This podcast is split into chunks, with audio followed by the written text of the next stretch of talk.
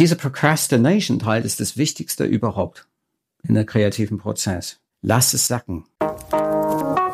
Willkommen bei How to Hack, dem Podcast von Business Punk. Hier verraten euch erfolgreiche Gründerinnen und Gründer, Macherinnen und Macher und Kreative, was sie in ihrem Job anders machen. Unsere Gäste erklären euch ihre persönlichen Tipps und Hacks fürs Arbeitsleben. Und das Beste daran ist, dass es nicht nur einfaches Blabla gibt, sondern handfeste Learnings. Ich bin Tijen, Gründerin und Moderatorin und freue mich sehr, Host dieses Podcasts zu sein.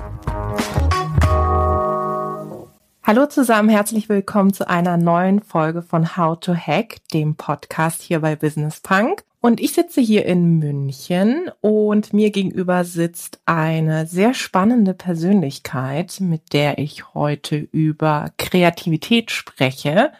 Es ist nämlich Marcus John Henry Brown. Und ich habe gerade gesagt, eigentlich sein Name ist sozusagen schon Programm für Kreativität an sich. Ob das tatsächlich der Fall ist oder nicht, darüber sprechen wir heute mit ihm. Er ist nämlich unter anderem auch Performance-Künstler. Herzlich willkommen oder vielen Dank, dass ich bei dir sein darf. Sehr, sehr gerne. Schön, dass du da bist. Wir haben gerade schon so ein bisschen gesprochen, also vielleicht zuallererst. Manchmal ist es ja so, dass ich meine Gäste schon so ganz gut kenne. Wir beide, unsere Connection ist beispielsweise Magdalena Rogel, mit der ich ja auch einen Podcast aufgenommen hatte. Genau. Und dich kenne ich tatsächlich so gar nicht. Also ich kenne dich nur digital und du kommst immer mir auf mein Social Media Feed hochgeschwommen, weil irgendjemand was liked oder teilt von dir. Daher weiß ich gar nicht so viel von dir und ich finde das die beste Voraussetzung für einen Podcast. Ja, ich freue mich auch. Weil ich kenne dich auch nicht.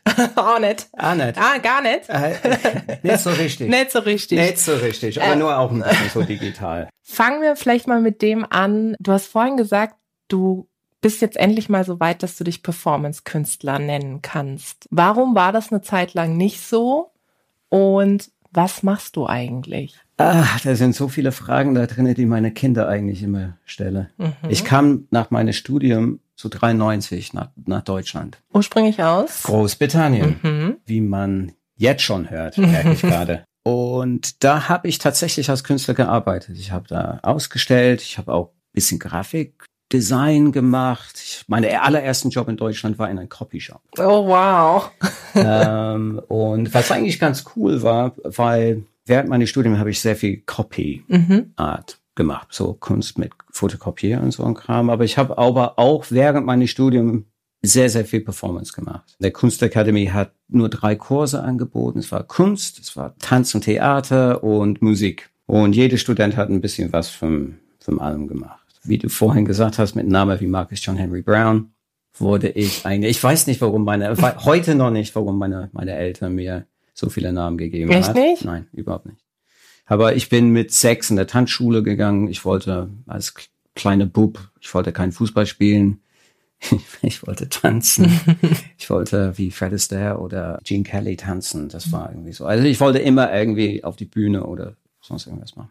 Aber 93, 94, 95, da, da wird man ein bisschen älter, habe ich geheiratet, erste Kind auf dem Weg. Und da habe ich sehr viel PowerPoint-Präsentation gemacht. Mm, unser allerliebstes. Ja, allerliebstes Produkt und äh, die ich tatsächlich mittlerweile liebe. Hm. Ich verdiene sehr viel Geld mit PowerPoint. Dank PowerPoint. Thanks, thanks PowerPoint und ausgestellt in der Galerie Fruchtig und auch der, ein bisschen so in der Frankfurter Künstlerszene, die so knallhart zwischen so theoretische Kunst und, und Pop-Art. Und ich, ich bin mit einem Popper gelandet in der Galerie Fruchtig und dadurch wurde ich von einer, einer Werbeagentur entdeckt. Und die haben gesagt, ey, komm doch mal zu uns in die Werbung. Und jeder Künstler weiß, besonders am Anfang von, von seiner oder ihrer Karriere, das Geld ist knapp. Und einen festen Job in einer Werbeagentur, ich habe keine Ahnung von Werbung. Es ist irgendwie so bunte Bilder, das ist mhm. das, das kommt im Fernsehen, das ist doch mhm. geil. ich glaube, ja, okay. Mhm. Ich mache das, weil die wollten irgendjemand, der ähm, hilft, ihren Internetkram aufzubauen. Und du so. Mach ich. Ja, mache ich. Was, was, was kriege ich denn davon gehalten? Und dann haben sie es gesagt und dann haben wir drei Wochen lang gefeiert, weil das in einem Monat ungefähr so drei, vier Monate Künstler da sein. Mhm. Also das war schon sehr schon sehr cool. Und da wurde also durch die Werbung und durch die Erfahrungen, die ich da gemacht habe und auch die, die Schritte in Richtung so des Commerce-Welt, Business-Welt, habe ich mich ein bisschen von so dieser Künstler-Daseins entfernt. Ich fand auch das Business-Welt als, als richtig tolle, irgendwie mhm. was Neues zu entdecken und irgendwie so anzuschauen. Meine Vorgehensweise war immer die eines Künstlers. Und deshalb gab es immer relativ große Reibungen mit mir, weil ich habe keine BWL studiert, ich habe Malerei studiert oder Performance und es kam nicht immer gut an. Also bist du im Grunde in der Zeit auch schon, sage ich mal, aufgefallen, richtig? Also in Anführungszeichen aus dem Raster gefallen? Also warst du sowas wie ein Fall, Exot?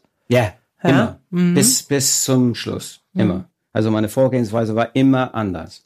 Fandst du das gut oder hat dich das irgendwie gestört? Das hat mich jahrelang gestört, jahrelang frustriert ich habe alle anderen beneidet, die konform, konform ja. waren. Ich habe das so beneidet, weil es so, es macht das Leben so viel einfacher. Mhm. Äh, irgendwann hat meine Tochter, meine jüngste Tochter, gesagt, äh, gell Papa, du warst mal Künstler. Und das hat so wehgetan. Das war so eine Erinnerung an, an so eine Zeit, die, die war zwar arm, aber die war sehr reichhaltig von Gedanken her, vom Spirit her. Von, und das hat mich ein bisschen so durcheinander, jahrelang. Also wenn in meinem Autobiografie wird es wahrscheinlich mal drei, vier Seiten sein, aber wenn man mittendrin ist, ist das Ewigkeit. Eine ja. Ewigkeit. Es hat richtig, richtig wehgetan, bis irgendwann meine, meine Frau, die Bernadette, und ein sehr, sehr guter Freund von mir, der Sascha, der hat gemeint, Markus, du musst aufhören mhm. mit, mit diesem Kram, du musst aufhören, mach dich selbstständig. Mach dich selbstständig und du wirst es irgendwie raffen, was, was du machen sollst. Wann war das? Das war für viereinhalb Jahre. Nee, in Juni fünf. Ich bin jetzt eine Firma. Das ist auch sehr wichtig. Dann so langsam in meinem eigenen Tempo vollkommen gebootstrapped heißt das, glaube ich, heutzutage. ja, diese Journey angefangen, um zu gucken, was mache ich eigentlich. Es war eine sehr große Schritt an dem Moment, so Anfang letztes Jahr, habe ich einfach meine LinkedIn-Titel geändert von, äh, wie ist irgendwas dubioses wie Creative Consultant auf Performance Künstler. Mhm. And now everything is good. Es fühlt sich gut an, oder? Ich glaube ja, auch nochmal das dokumentiert zu sehen und jetzt auch zu wissen, das ist nicht irgendwas, sage ich mal, Wirres, was da rumschwirrt, sondern das bist jetzt wirklich du. Ja, yeah, also ich habe sehr lange drüber nachgedacht, warum das jetzt so gut anfühlt. Und ich glaube, es liegt nicht nur daran, dass ich das geschrieben habe, sondern es gibt Belege, dafür, dass ich das bin. Auf Englisch würden wir sagen, there's a body of work. Mhm. Und äh, so langsam werden diese Dinge gesehen und für okay gefunden. Mhm. Und das ist, das ist echt wichtig für mich. Ich brauche das. Ich brauche die Anerkennung, Zustimmen. Ich, also es ist mehr als nur Views und Klicks. Mhm. Das sind, diese Performances sind Live-Auftritte und da sitzt ein Publikum und die schauen das an und entweder gibt's Applaus, manchmal Standing Ovations oder die kommen auf mich zu und sagen, was war das? Was war das? Ja. Aber es gibt eine es gibt ein Feedback. Es gibt ein Feedback, mhm. ja. Wenn wir jetzt mal zu dem Punkt gehen, wo du jetzt sozusagen heute bist, du hast gesagt, es war eben auch für dich so ein Momentum zu sagen, ich bin jetzt wirklich auch auf dem Papier Performance-Künstler. Du hast es gerade eben angesprochen. Einerseits machst du ja digital was. Ja. Also wenn man dich googelt, findet man ganz schnell Videos von dir. Ja. Ähm, und auf der anderen Seite machst du ja auch, dass du auf Konferenzen gehst und praktisch deine Kunst dort auch präsentierst. Ja. Zum Beispiel auch auf so einer, jetzt mal ganz blöde gesagt, auch auf so einer Blockchain-Konferenz würde man dich auch dazwischen sehen, nach den neuesten Erkenntnissen in dem Bereich und dann würdest du danach kommen. Wäre das möglich? Ich habe mich einfacher zu kaufen gemacht, mhm. indem ich gesagt habe, ich bin Künstler und ich habe diese Stücke mhm. und das, mhm. die eine heißt The Passing, der andere heißt eine neue äh, Sensorium Process. Es gibt noch eine neue, die ich glaube ich, ich werde es nächste Woche anfangen zu schreiben. Es heißt Flex. Und ich kriege Anfragen von einer Blockchain-Konferenz zum Beispiel. Und sagen, ja, es ist immer das gleiche Blurb. Also die sollten auch mal ein bisschen kreativer werden mit ihren Anfragen. Das ist alles ein bisschen zu Standard. Aber vielleicht gibt es Tipps und Tricks später, wie man kreativer werden kann. Äh, das ist das Thema. Und was ist Ihr Gehaltsvorstellung oder, oder Honorar? Mhm. Was, mhm. was willst du für Geld? Du komischer englischer Künstler. glaubst du, dass es passt in Konferenz? Und ich sage immer, das ist die Gage, es gibt bestimmte Regeln. Ich habe drei Regeln. Mhm. Erste Regel ist, es muss, muss, muss immer eine weibliche Sprecher mhm. im Programm sein, sonst trete ich nicht auf. Mhm. Das ist das erste K.O. Mhm. Zweite K.O. ist meine Gage. Dritte, die müssen verstehen, ich kann die Stücke nicht ändern. Die kaufen sie fix praktisch. Die kaufen sie mhm. fix und die, der Passing dauert genau 27 Minuten. Mhm.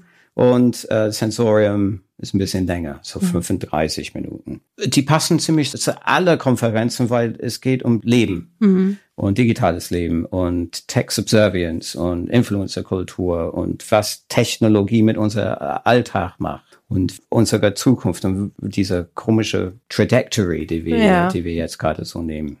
Okay, und das heißt, also du hast praktisch wie so ein ja, Themenportfolio, das du anbietest und dann kann ein Konferenzveranstalter sagen, ich nehme jetzt genau dieses Thema, weil das aktuell zu meinem Thema gut passt ja. oder vielleicht tatsächlich auch mal gar nicht und dadurch werden alle nochmal aufgerüttelt. Das ist jetzt praktisch, ich sag mal, das Analoge. Ja. Wenn wir uns jetzt mal das Digitale anschauen, ja. ähm, wann hast du damit angefangen, Videos ins Netz zu stellen? Und zweite Frage daran anschließend, wann hast du gemerkt, gemerkt, oh, das gucken ein paar Leute da draußen. Also das mit den YouTube, das war eigentlich eine Reaktion auf meine eigene Aggression YouTuber gegenüber. Und dann äh, Freund von mir, der Kai Fischer, der hat gemeint, äh, hier ist ein Buch, liest es. Ich glaube, da, da liegst du falsch. Und das Buch ist, wie heißt es nochmal, Streampunks.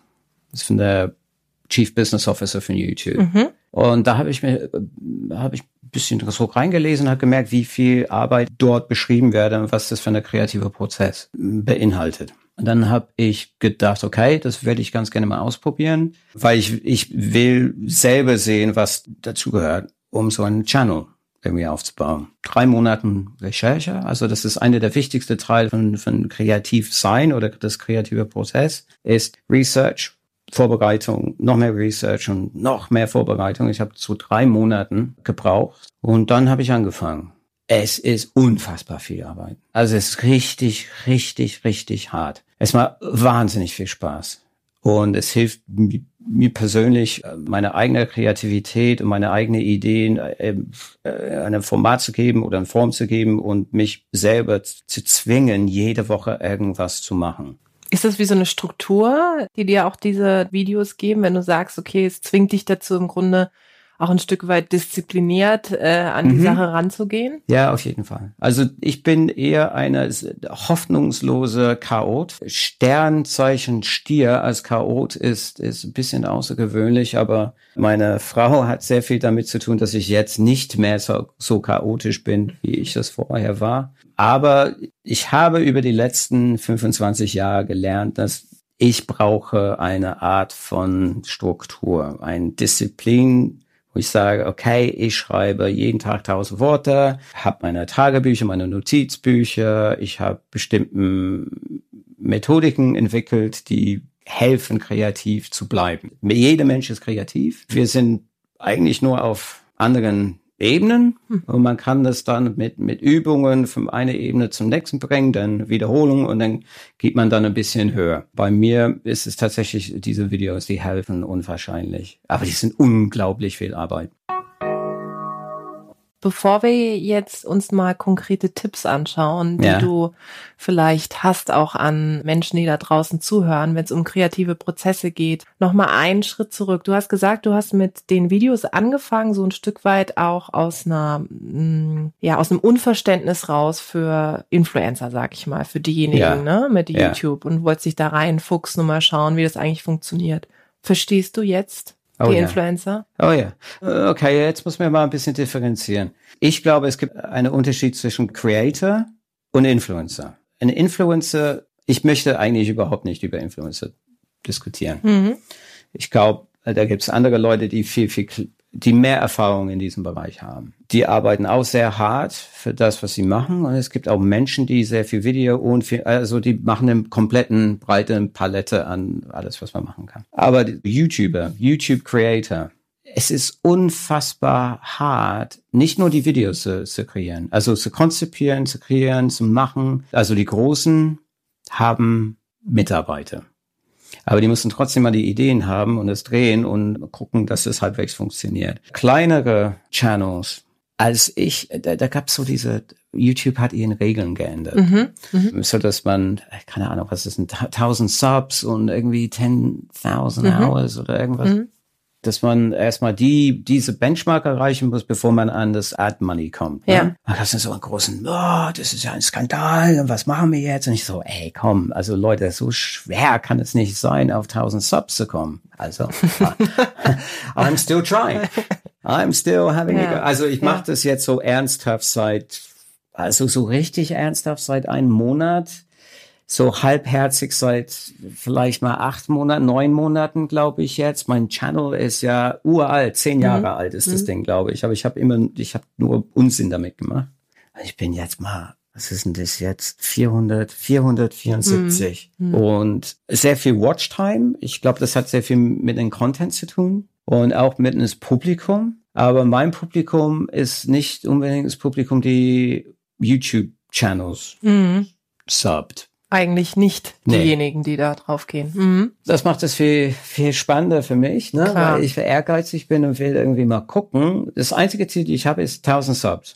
1000 Subs this year, job done. Sehr gut. Wir arbeiten dran. Ja. Aber ansonsten alles, was so, also für mich als kreativer Mensch ist das, ich habe unglaublich viel in den letzten drei, vier Monaten gelernt. Nicht nur über Inhalte, sondern über das Publikum, über das YouTube-Publikum, über das LinkedIn-Publikum auf YouTube. Das ist auch ganz lustig. Über das Talking Heads-Publikum oder Macher auf LinkedIn. Wie wenig Research die gemacht haben. Also die stellen einfach mal das Kamera an und legen los. Ja. Und es ist entsetzlich. und äh, ist kein Schnitt dabei. Es ist einfach fünf Minuten auf irgendeine 50-Jährige, die sitzt in seinem Irgendwas Auto erzählt. und redet über Performance Marketing. Ja. Also so funktioniert es nicht. Man muss es als Film betrachten und nicht irgendwie als als Produkt. Als Produkt. Mhm. Ja. Wenn wir uns jetzt mal so einen kreativen Prozess anschauen, mhm. ähm, wohl wissend, dass natürlich kreative Prozesse irgendwie immer anders aussehen, aber wenn wir es doch mal versuchen, sehr praktisch zu sehen. Du hast vorhin schon so ein paar Tipps genannt. Also ein mhm. Tipp war beispielsweise, Vorbereitung ist alles. Ja. Je besser du vorbereitet bist, je tiefer du eintauchst, desto besser ist wahrscheinlich auch das Ergebnis ja. oder desto einfacher ist es dann auch zum Ergebnis zu kommen. Was ist für dich noch so ein Tipp an Leute da draußen, die vielleicht genau an dem Punkt sind, jetzt kreativ werden zu müssen? Also, die in einem Unternehmen sind und jetzt heißt es auf einmal, mach mal schnell hier schnipp schnapp eine kreative Idee. Mhm. Oder mhm. Menschen, die wie ich selbstständig sind und jetzt heißt, muss man sich eine neue Kampagne überlegen oder irgendwie ein neues Projekt, womit man eine Community wieder adressieren kann. Was ist für dich noch so ein Tipp neben der Vorbereitung? Also Tipp Nummer eins ist, das Prozess als solche anzuerkennen, dass es eine gibt. Das ist keine Magie. Es gibt selten einen Eureka-Moment. Mhm. Es ist harte Arbeit und, und man kann es lernen. Man kann es lernen und man kann besser werden. Also das ist der erste wirkliche Tipp. Das Prozess an, an sich, es gibt Schritte, die man durchgehen muss. Erster Schritt ist, ich nenne das das Archiv. Und das ist das, was in dein Kopf ist. Das ist ein Sammelsorium von alles, was du weißt, und alles, was du gelernt hast und alles, was du gesehen hast, gespürt hast, gefühlt hast, äh, gerochen hast, ist alles, was du bist, im Grunde genommen. Und das ist das Wichtigste von diese ganze, ich glaube, sechs Schritte oder so. Du musst dein Archiv, dein Kopf mit so viel Sachen füllen wie möglich. Das ist im Grunde genommen deine einzige Aufgabe jetzt als Kreativer ist. More stuff in your head. Es ist teilweise sehr schwer für junge Leute, dies zu tun, weil sie nicht so viel Erfahrung haben. Also ich war als 24-Jähriger nicht so kreativ, wie ich jetzt bin, weil ich habe alles möglich in den letzten 24 Jahren gelernt. Also würdest du auch sagen, mit zunehmendem Alter wird man kreativer? Ja, definitiv. Beziehungsweise man kommt schneller an die Ideen ran, weil man hat eine Sammelsorium an alles möglich. Es ist natürlich sehr wichtig für Menschen in, meinem Alter, mit Themen wie, es, es hilft, dass ich drei Töchter habe. 18, 21 und 23. Und da kriegt man sehr viel zurück. Ich arbeite auch mit sehr viele junge Leute. Wenn man so langsam älter wird, ist das zwangsläufig. Du fasst ja auch so bedächtig an den Rücken gerade, ja, so nach dem Motto, ja, die Knochen zeigen es schon. Es tut mir alles weh. Hm. Ähm, ja, man kommt schneller an Ideen mhm. ran, an mhm. neuen Ideen ran, weil man einfach diese, der Archiv ist einfach so groß mhm. und, und staubig. Mhm. Man muss es nur lernen, den Staub von die alten Bücher runter zu pusten und dann, dann funktioniert das. Das ist der, das erste ist Archiv. Ganz, ganz wichtig, äh, passiert jeden Tag. Muss man jeden Tag irgendwas machen, dafür gibt's auch Tipps. The mhm. One Thing mhm. Book. Also, dass man sich zwingt, ein neues Ding pro Tag zu lernen. Egal was es ist. Es kann sein, ein Tool oder irgendwie. Es kann ein Tool sein, es kann einfach ein Fakt sein. Und die Fakten dürfen nicht peinlich sein. Das ist auch ganz wichtig. Ich wusste nicht zum Beispiel, was Nike bedeutet. Hm. Wusste ich nicht. Und? Äh, Victory. Ah. Das wusste ich nicht. Mhm. Äh, es kann ein Ding sein wie, das habe ich von äh, einer YouTube-Channel What's Inside gelernt. Wenn das Abraham Lincoln von das Abraham Lincoln Mem äh, Memorial in Washington aufsteht, dann wäre er, was war da, 11,8 Meter Oh mein hoch. Gott. Ja. Das sind so egal, kleine ja. Kleinigkeiten. Mhm.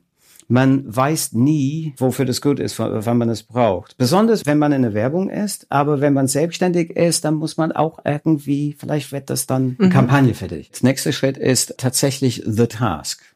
Also du kriegst eine Aufgabe und du musst das Aufgabe, diese Aufgabe annehmen. Das ist auch so ein Ding. So, ja, ist es meine Aufgabe jetzt oder, oder nicht? Muss ich das wirklich, muss ich das wirklich machen?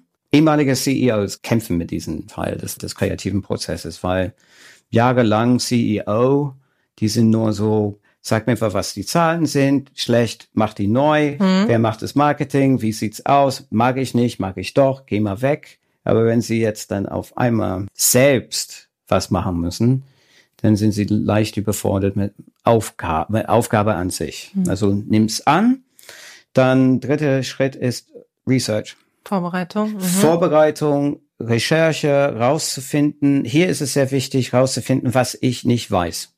Was weiß ich über dieses Ding nicht? Weil die, die Dinge, die man weiß, kann man sehr schnell runterhauen. Aber es sind tatsächlich die Dinge, die man nicht weiß, die am wichtigsten sind. Dann kennst du diese äh, so eine Grafik des Prozess. Procrastination, Procrastination, Procrastination, Deadline, Panic. Ja, kenne ich sehr gut. Kennst Gibt's auch gut, für ne? Unternehmer. Ja, ja, genau.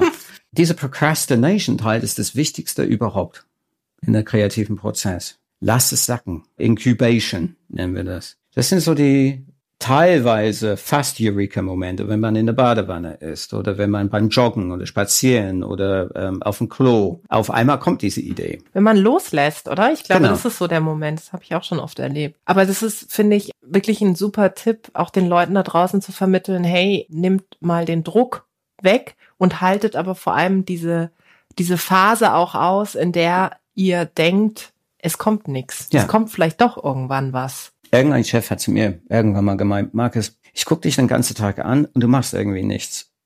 Und dann kommst du mit sowas. W wann passiert das? Wir sitzen gerade mal in meinem Studio, es hat hier mal ein großes Fenster. Ich verbringe unfassbar viel Zeit, einfach mal aus dem Fenster zu starren. Das ist unfassbar wichtig für, für mich mhm. persönlich, aber auch für, für den Prozess. Für das Prozess und, und fürs Nachdenken. Mhm. Dann kommt es zum Machen. Also man hat eine wunderbare Idee, dann macht man das und dann es fängt alles wieder von vorne. Das ist so das kreative Prozess. Du kannst ein One-Thing-Book haben, da schreibst du alle Dinge, nur ein Ding, nicht fünf Dinge, ein Ding auf einem Blatt in dein Lieblingsbuch Kauf mal ein schönes Buch mit einem schönen Stift, dein Lieblingsstift. Schreib das immer mit einem Lieblingsstift da rein. So dass es irgendwie eine Wertigkeit hat, mhm. weißt du? Du kannst ein Memory Book starten. Irgendwas von deiner Vergangenheit. Du schreibst es in der Mitte, nur dieser eine Moment, dieser Punkt in deinem Leben. Und dann machst du ein Mindmap daraus. Du versuchst dann zu erinnern, okay, was habe ich da getragen? Wo war ich genau? Wie warm war es? Mhm. Wie hat's gerochen? Wie waren die anderen Leute drauf? Was habe ich gefühlt? Was habe ich gedacht? Und dann kommst du irgendwie in einen anderen Denkprozess rein. Und alle diese Dinge können funktionieren, müssen aber nicht. Man kommt einfach mal so in eine andere Art des Denkens als, muss das Excel-Tabelle fertig kriegen, ich muss hier mal einen Forecast machen, wie sieht's aus mit meinem Product Launch? Also das ist ganz, ganz anders. Ist dann vielleicht ein kreativer Prozess nichts anderes als Optionen zu schaffen? um am Ende dann vielleicht die eine Option zu haben, mhm. die einen zu, zu, einer Idee führt. Also so viel wie möglich in der Pipeline sozusagen zu haben, um aus diesem Blumenstrauß an möglichen Ideen, möglichen Projekten, was auch immer, das eine zu haben, was mhm. dann die Kreativität was, ist. Was du jemals in so einem Meeting, in so einem Brainstorm, diese schreckliche Brainstorm-Szenarien, furchtbar. Das sind immer furchtbar, vor allem es kommt nie was bei raus. Nein, es ist alles Müll. Ähm, aber warst du jemals in so ein Ding und da war einer, der hat immer Ideen, der konnte nicht aufhören. Mhm. Das war einfach, okay, dann vergessen wir das, wir machen das. Äh, können wir das? Na, okay, das ist nicht gut, dann machen wir das. Dann können wir das machen. Das ist jemand mit einem sehr, sehr großen Archiv, mhm. sehr viel Erfahrung, hat sehr viel gesehen, hat sehr viel ausprobiert, hat wahrscheinlich mal ein Tagebuch, hat Evernote oder wie auch immer er oder sie das macht, das machen sie.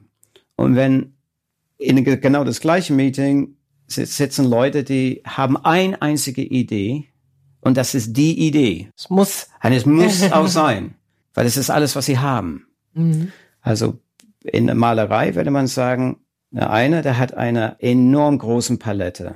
Da sind 20, 30 Farben auf seine, auf seine Palette und er kann sie wunderbar mischen und kreiert ein sensationelles Gemälde. Aber der, die nur eine Idee hat, der hat nur schwarz und weiß. Und er kann nur Grautöne schaffen. Mhm, also so, so muss man das Bild. mal so vorstellen. Also es ist schon sehr wichtig, so viel in dein Hirn zu packen wie möglich. Damit dann am Ende auch was rauskommt. Ja. Genau.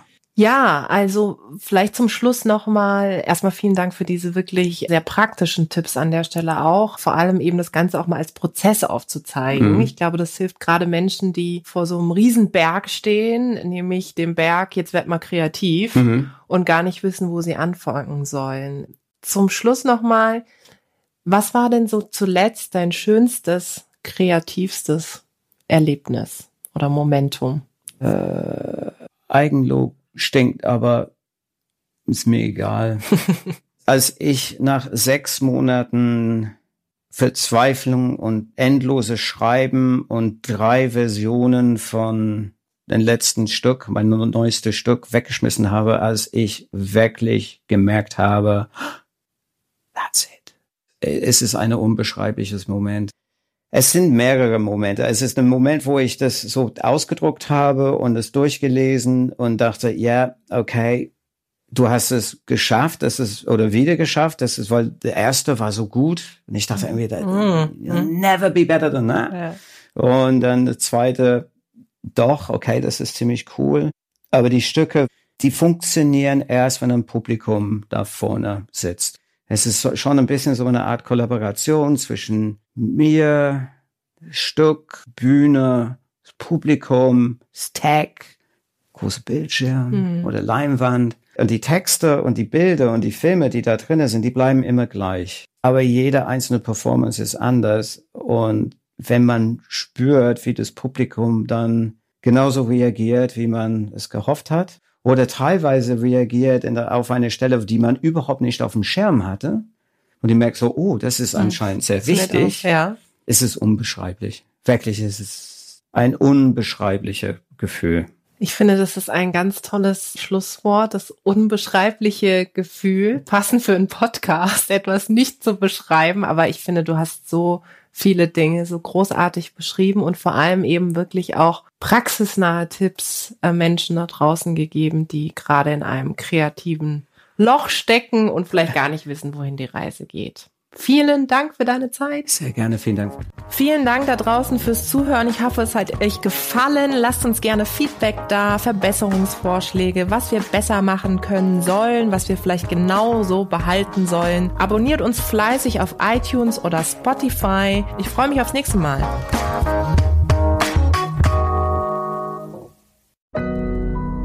Audio Now.